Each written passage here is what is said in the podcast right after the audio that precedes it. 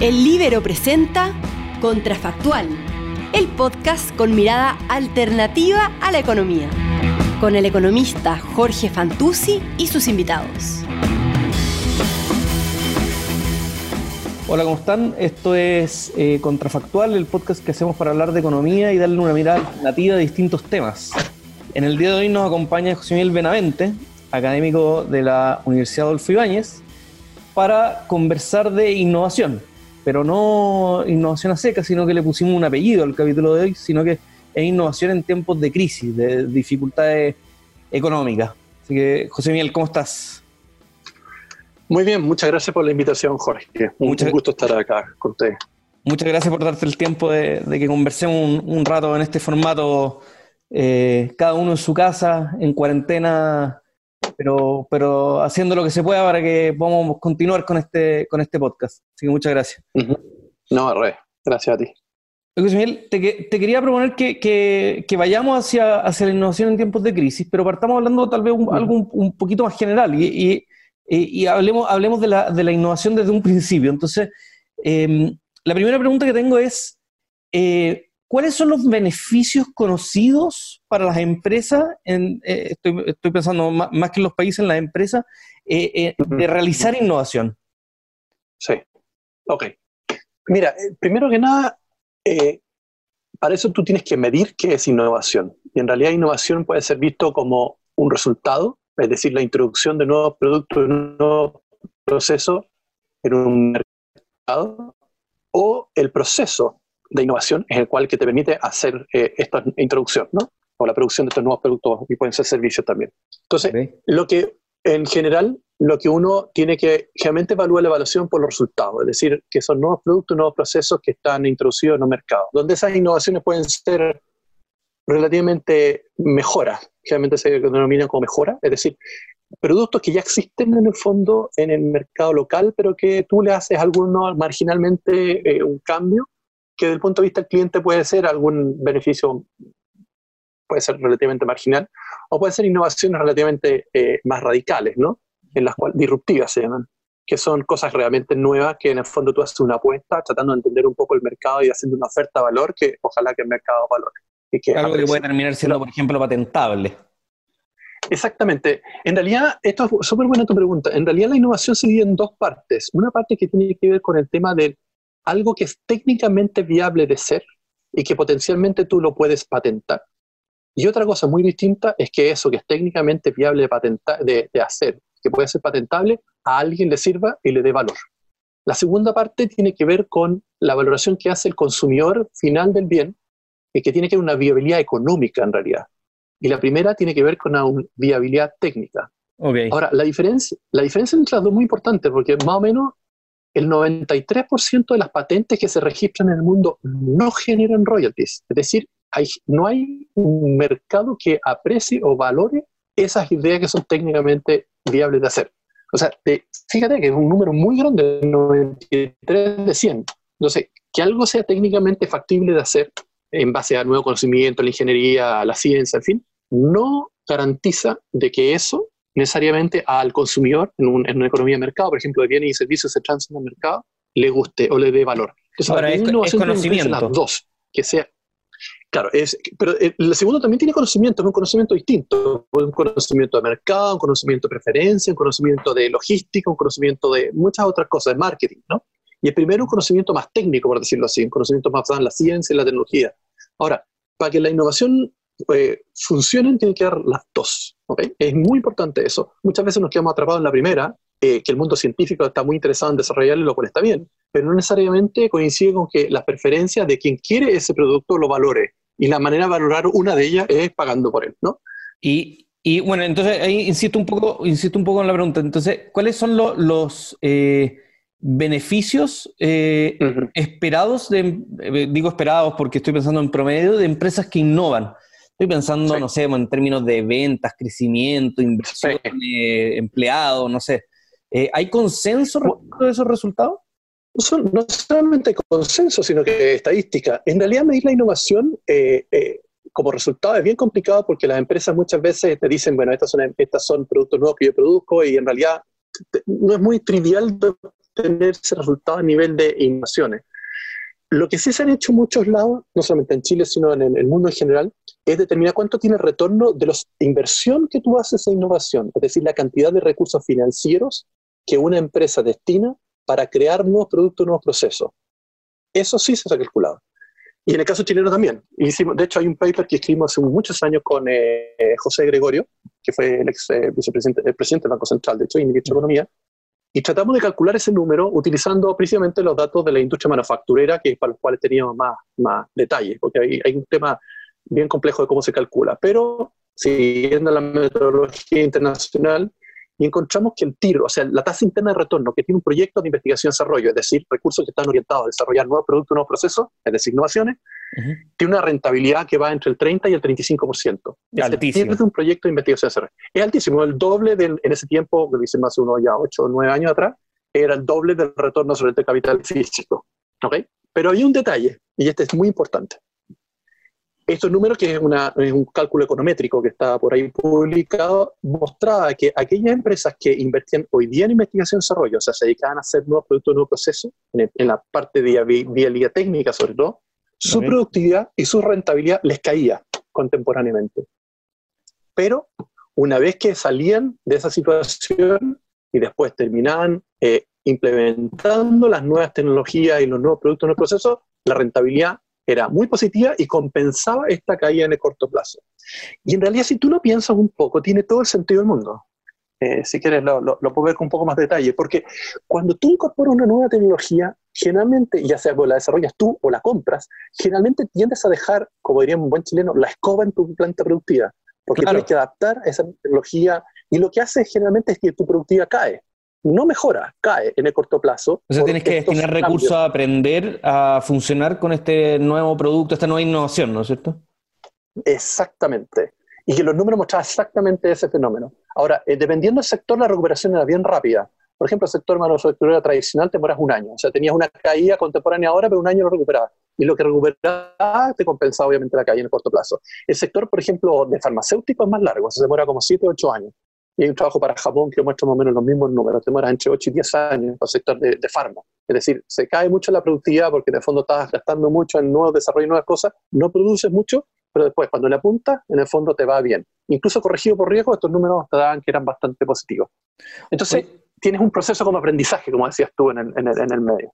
Oye, José Miguel, y, entonces, ya, eh, convengamos que la innovación produce eh, un retorno a las empresas que innovan, ¿no es cierto? Tú, tú lo dices en, términos de TIR, eh, pero se puede dar por todas las otras variables que te decía, o sea, porque, no sé, aumentan te aumentan las ventas, se te reduce algún costo, no sé, tiene eficiencia por algún lado y, y, termina esto siendo rentable.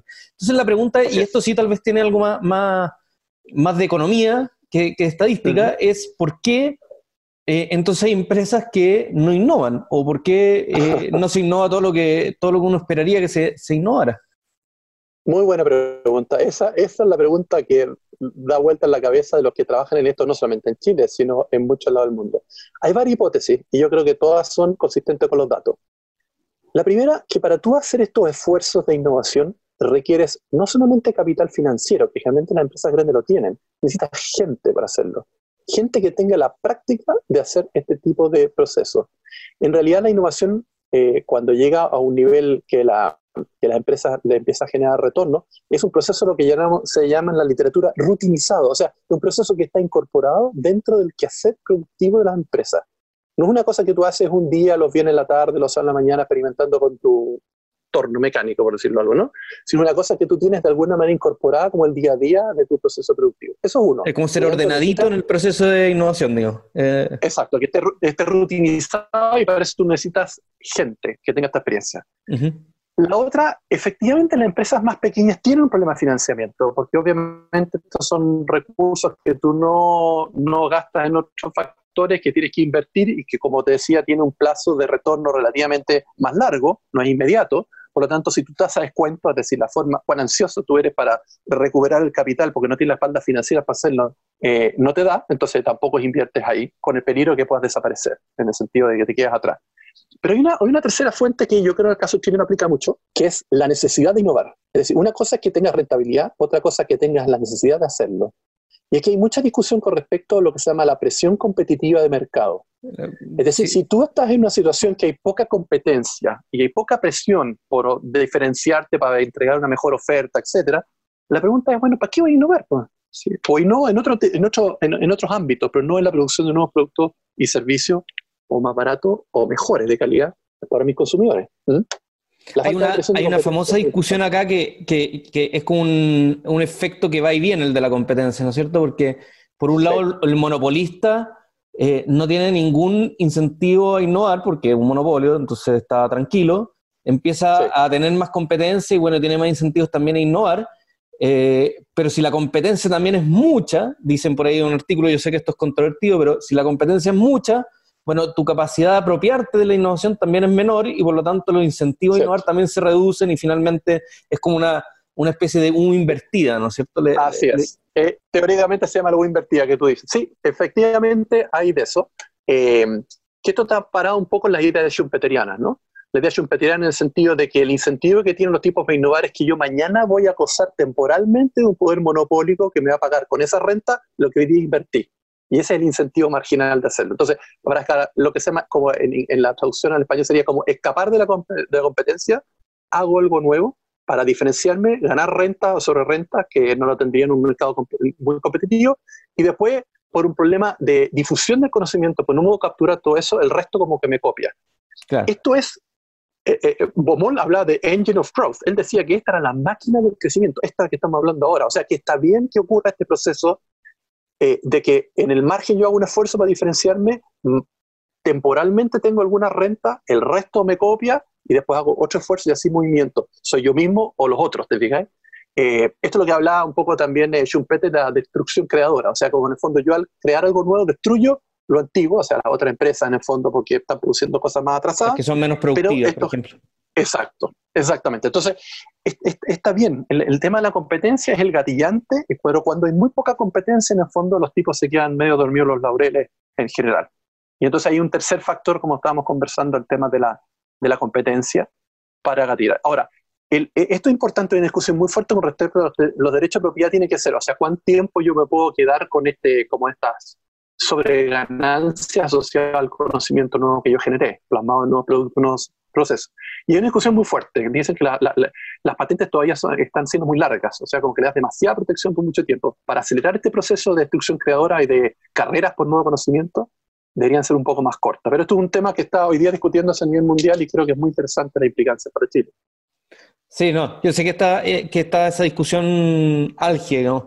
Em, de todas maneras, te iba a preguntar, el, entiendo que empíricamente esta U invertida, yo sé que tiene sus años, tiene sus méritos, digamos, y empíricos, pero que eh, la evidencia más reciente sí tiende más a mostrar que a mayor competencia siempre son mayores los incentivos de innovar, ¿no es cierto? O sea, quiero decir, siempre eh, linealmente son, son, son siempre efectos positivos, ¿no? Sí, efectivamente. Hay una, una discusión metodológica, no vale la pena entrar en los detalles con respecto a si es efectivamente la U, ¿no? Philippe Aguillon, eh, un, economista francés muy, muy, muy dinámico desde el punto de vista de, las publicaciones, él fue el primero que probó esta U invertida. Ya había varios que en el fondo dicen bajo ciertas circunstancias cierto, pero otras no tan así. Incluso hay un, autor, un joven chileno, que no acá el nombre, que en el fondo demuestra que en realidad esta U invertida no es tan así y que es más lineal, como tú bien dices. Pero más allá de la rama y para la suma, todos los trabajos que se han hecho más allá de estimar esta U invertida encuentran de que si tú tienes mayor presión competitiva, en general es un buen acicate para que las empresas salgan de su zona de confort y ante enfrentarse a la competencia o la potencial competencia, empiezan a desarrollar mecanismos para eh, producir nuevos bienes eh, y servicios que pueden ser atractivos a la, comunidad, a, a, a, los consumidores. ¿no? Esto podría ser una razón, hipoteticemos, yo, yo sé que es, difícil tener una respuesta a esta pregunta, pero esa podría ser una razón, por ejemplo, para que un país chico como Chile eh, se, innove, se innove poco, ¿no? Sí, yo, yo creo que hay mucho, eh, para el caso, yo escribí un capítulo en mi tesis de doctorado mostrando esto para el caso chileno y encuentro exactamente eso que en realidad el nivel de concentración es tan alto que no hay un incentivo suficiente para empujar la innovación a los niveles que le correspondería por el nivel de ingreso per cápita que tenemos. O sea, no era tan difícil mi pregunta, te la sabéis de memoria la respuesta. sí, pero la hice hace muchos años. pero los números siendo ahora. Pero no, pero quería enfatizar que en realidad hay otro elemento. Por, por mucho que una empresa quisiera innovar, supongamos que tiene una presión competitiva suficiente, de todas maneras faltan otros factores alrededor. Como te decía, las más chicas, el tema del financiamiento, la rutinización de sus prácticas, el vínculo, por ejemplo, con aquellos proveedores de conocimiento que no lo desarrollan in-house, por ejemplo, pueden ser la universidad, los centros científicos, etcétera. Ese tipo de vínculo, lo que se llama el ecosistema de innovación, más que emprendimiento de innovación, está bien poco desarrollado también en nuestra, en nuestro, ¿cómo se llama? En nuestra sociedad, en nuestra economía. Y ahí entonces faltan partes también de, de en, este, en este juego. Son varios bienes complementarios, digamos. Así es, tal cual. Oye, eh, te, quiero llevar ahora sí a, mm, la, pregunta más eh, relacionada entre la, innovación y las crisis económicas, los periodos de, dificultad económica, si, se quiere. Eh, porque, porque a mí eh, me quedan, me quedan varias dudas. La, primera tal vez que, de, la ignorancia me nace es si las empresas que, mm, están más acostumbradas a innovar, no sé si es eh, eh, una buena definición, pero las empresas que innovan más, si eh, están mejor preparadas por distintas razones para pasar por periodos de vacas flacas. O sea, estoy pensando, no sé, una empresa que, innova es porque tiene una capacidad de pensar en, soluciones distintas, siempre fuera de crisis, y de repente viene la crisis y como que se puede reinventar. ¿Hay algo de eso estudiado? Sí, hay bastantes de esos estudiados y efectivamente aquellas que tienen estas rutinas de innovación, eh, de facto la rutina de innovación implica, entre otras cosas, tener capacidades de lo que se llaman antenas tecnológicas, eh, estar pendiente de lo que está ocurriendo en el mundo y particularmente relacionado con tu sector productivo, estar pendiente y estar, formar vínculos con lo que se llama el Sistema Nacional de Innovación o este ecosistema de innovación y que de alguna manera les permite ser más flexible para reaccionar ante cambios más o menos importantes en la demanda o en la oferta, que es lo que está pasando ahora. de las dos, ¿te fijáis? Sí, es así. Y esto le permite, son, son instituciones mucho más ágiles, son más horizontales, en el sentido de, lo, de, la forma en que se definen la, la, organización y cómo funcionan, y en la gestión, descentralizadas obviamente, eh, y con mucho empoderamiento, ¿no es cierto?, los mandos medios dentro de las instituciones. Eh, y sí, la, la, evidencia es consistente con lo, que, con lo que tú dices. De hecho, en las grandes crisis y después podemos conversar de esto de las crisis como ventana de oportunidad para la innovación, que es muy importante. Efectivamente, las las empresas que tienen este tipo de prácticas y rutinas son aquellas que resisten más, eh, mejor y además se reinventan muchas de ellas eh, ante la, la, situación del cambio tecnológico. Te doy un ejemplo, el de General Electric. General Electric era un, gigante, ¿no es cierto?, manufacturero, es, sigue siendo un, gigante de otras dimensiones, ¿no es cierto?, dentro de conciertos internacionales y particularmente Estados Unidos. General Electric era el gran productor de, bienes, ¿no es cierto?, y equipos particularmente. Eh, y hoy está completamente enfocado a los temas digitales, porque se da cuenta de que la revolución que hay digital es tan grande y tan importante y tan eh, va a generar un impacto tan grande en el futuro respecto a la forma en que organizamos la producción y los bienes finales, de que ha cambiado casi toda su estructura productiva a orientarse a productos digitales, incluso intangibles. Antes, General Electric, si algo era conocido porque tú podías tocar, golpear, ¿no? Era duro, así era como un equipo, ¿no? Era una empresa ya lavadora, máquina. Exacto, claro. Y hoy día está, el grueso de su producción son temas eh, digitales, de datos. Hoy día, por ejemplo, General Electric está literalmente, esto lo sé porque fui y lo vi personalmente en, en California, los tipos están eh, regalando las luminarias para las municipalidades que quieran en el mundo iluminar sus calles con la tecnología General Electric. Las regalan, las luminarias. Yo diría, bueno, ¿qué es lo que está regalando? En realidad, la luminaria es una excusa. El equipo de luminaria tiene siete sensores distintos que van en la luminaria, que son ah. sensores de movimiento, sensores de temperatura, de cámaras, de física, un sinnúmero de cosas que generan una cantidad de información increíble que la maneja General Electric y es lo que les vende a las municipalidades para sus planes de seguridad, para sus planes de desastres naturales, para sus planes de organización y logística del transporte, ¿me sigue? Perfecto. pero de, pasadita iluminan la calle y se la regalan. Dicen, mira, esto para iluminar la calle y las municipalidades están felices, pero el control de los datos lo tienen ellos. Lo mismo con Caterpillar, con los grandes camiones, ¿no es cierto?, que están construyendo. Los camiones ya valen un poco menos, pero es realmente los datos de mantención y obviamente las empresas mineras chilenas sufren con eso, de los datos que manejan. Entonces, lo que quiero mostrar con esto que empresas que están flexibles en su cambio y están haciendo innovaciones constantemente, respondiendo a tu pregunta, son aquellas que no solamente sobreviven, sino mejor pasan estos shocks exógenos, a veces tan grandes como el que estamos viendo ahora. Hay, están como los contraejemplos que son bien famosos, ¿no es cierto? Errols, eh, eh, o sea, Errols, Blockbuster, Blockbuster, quizás. Blockbuster, sí, Errols, me fui más atrás en el mercado chileno. Blockbuster, eh, claro, Kodak, también es un, es un caso bien famoso estudio. Pero fíjate que en el caso de Kodak en particular es porque hubo como una perseverancia dentro del CEO y la administración de como lo que se llama stuck con una tecnología. Es como que se quedaron enclavados con una tecnología, porque estos son como lo que se llama técnicamente trayectorias tecnológicas. Las trayectorias tecnológicas te generan economías de enclave, es como tu programa de millas de una línea aérea, ¿no? El switching cost, el, costo de cambiarte una línea aérea cuando ya tenés muchas millas que miras muy alto, en la tecnología pasa algo parecido. Cuando tú te metes en una tecnología que más encima desarrollaste tú, como Kodak en el fondo, hacer el switching cuesta muchísimo. Y de repente cuando llegas tarde, y perdiste. A pesar que fuiste innovadora, te quedaste demasiado pegado en una, tecnología en particular. Entonces, la, la, enseñanza de eso para las empresas grandes, que no aplica todavía para las chicas, es que tú tienes una, una, un portafolio de tecnologías que tú vas desarrollando al mismo tiempo, para que no te quedes solamente pegado con una y vas viendo cuál va mejorando, ¿no es cierto? Y pues la vas desarrollando al mismo tiempo. Eh, eso Oye, y, bueno, y mi segunda pregunta, em, tú la adelantaste un poco, y es, ¿qué pasa con la innovación en la empresa en periodos de crisis? O sea, tú tienes empresas que están acostumbradas a innovar, otras que no tanto, y, y, hay dos hipótesis que, que, tal vez son un poco contrapuestas, ¿no es cierto? O, las empresas en periodos de crisis dicen, me reinvento y por lo tanto innovan más, o dicen, tengo recursos más escasos, eh, se contrajo la demanda, qué sé yo, y por lo tanto menos invierto en, innovación. Y me imagino que se deben dar los dos casos.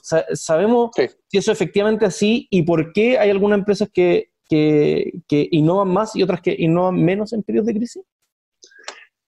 No, no tenemos una respuesta, o sea, crisis grande como la que estamos viendo, obviamente no de observaciones, la última hasta, hasta so far, eh, hasta la del 29, porque hubo la crisis que más fue financiera, la, de la fines de 2000, pero crisis reales no tenemos como tan grandes, pero eh, efectivamente las esas son como estrategias que pueden seguir las firmas, eh, que tú bien señalas. Lo que sí se sabe de crisis un poquito más suave, sobre todo cuando el cambio tecnológico importante, es lo siguiente, que aquellas empresas que hacen la innovación, algunas mueren en el camino, obviamente, como un proceso como casi emprendimiento. Cuando desarrolla una cosa completamente nueva y los números muestran de que en realidad tiene una probabilidad que te vaya bien y otra bastante alta que te vaya mal. Pero esas empresas cuando les va bien, rápidamente eh, recuperan terreno y empiezan a ser líderes de sus mercados. La, el segundo modelo que tú planteabas, en el fondo pueden sobrevivir, pero una vez que vuelven, van a volver más o menos lo que eran antes, en un mundo distinto. Y probablemente esas que vuelven al mundo distinto van a ser ya lo que se llaman empresas rezagadas, que por lo menos la evidencia muestra en el caso chileno, terminan saliendo igual. Es un problema de, angustia en la muerte, ¿no? Eh, a menos que tengan algún acceso particular de algún factor productivo que sea clave, ¿no es cierto? Pero en general son empresas, en, cuando hay competencia o menos fuerte, son empresas que no hicieron el upgrade tecnológico y de innovación y por lo tanto están rezagadas y por algún tiempo sobreviven bajo algunas condiciones y en promedio mueren. me refiero, desaparece del, del, marco productivo. Es decir, eh, cierra literalmente. Entonces, en, el margen, lo que uno encuentra es que aquellas que innovaron y que y de alguna manera es una apuesta, es cierto, eh, pero si tienes una, como estábamos hablando antes, si tienes prácticas de innovación en términos de rutina, no son apuestas tan ciegas, porque ya sabes cómo se hace esto, ¿no? Eh, tienen probabilidad más alta de recuperarse más rápido y sobrevivir después del chaparrón. Ok, y, me imagino que sí se da, sí se intensifica este proceso de, esto me refiero empíricamente, sí, sí se intensifica este proceso de cierre de empresas menos productivas en, en, periodos de, de vacas flacas, ¿no es cierto? Sí, sí, sí, sí, sí, eso fue Chile, tiene la experiencia no sé si, bueno, la, crisis de los 80 en el fondo cerró muchas empresas. Esto fue, entre otras cosas, por mayor competencia extranjera y entonces ahí salieron efectivamente las empresas que eran menos productivas, salieron rápidamente y llegaron empresas más productivas, tanto locales como, como, como extranjeras. Sí, las crisis en el fondo hacen como un reacomodo del, del, del mecanismo. Por eso esto, esto tiene implicancia muy interesante de política pública. Hoy día en la discusión Perdona, dale. No, no, te, iba a preguntar justamente eso, o sea, como que el llamado podría ser eh, a no olvidar las políticas públicas entonces de, innovación en estos periodos, ¿no es cierto? Exactamente. De, hecho, la sugerencia teórica es que el gasto en investigación, desarrollo e innovación debería ser anticíclico. Es decir, justamente en la época de las vacas flacas, tú deberías estar invirtiendo en poner más recursos, en generar nuevas cosas para prepararte cuando venga el aumento de la demanda. En general es procíclico eh, a nivel agregado de los países, porque en el fondo los países nuestros, digo, porque ven como los gastos de investigación, desarrollo e innovación como casi como hobby, hobby. Entonces, cuando me sobra la plata, es decir, cuando tengo el ciclo para arriba, entonces me dedico a estas cosas.